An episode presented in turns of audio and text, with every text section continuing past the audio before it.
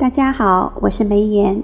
下面我为大家朗诵一首诗歌，作者是画眉。《花间集》，我是不会忘记，包括你最后的耳语和醒来被逼的呢喃。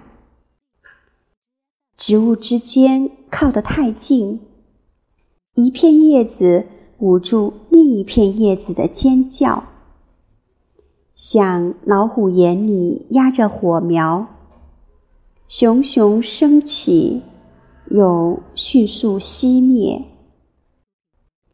掰开一朵很久都不曾开放的花蕾，试探它古老的心性，又小心翼翼合上，像你没来过的样子，像你刚刚离开的样子。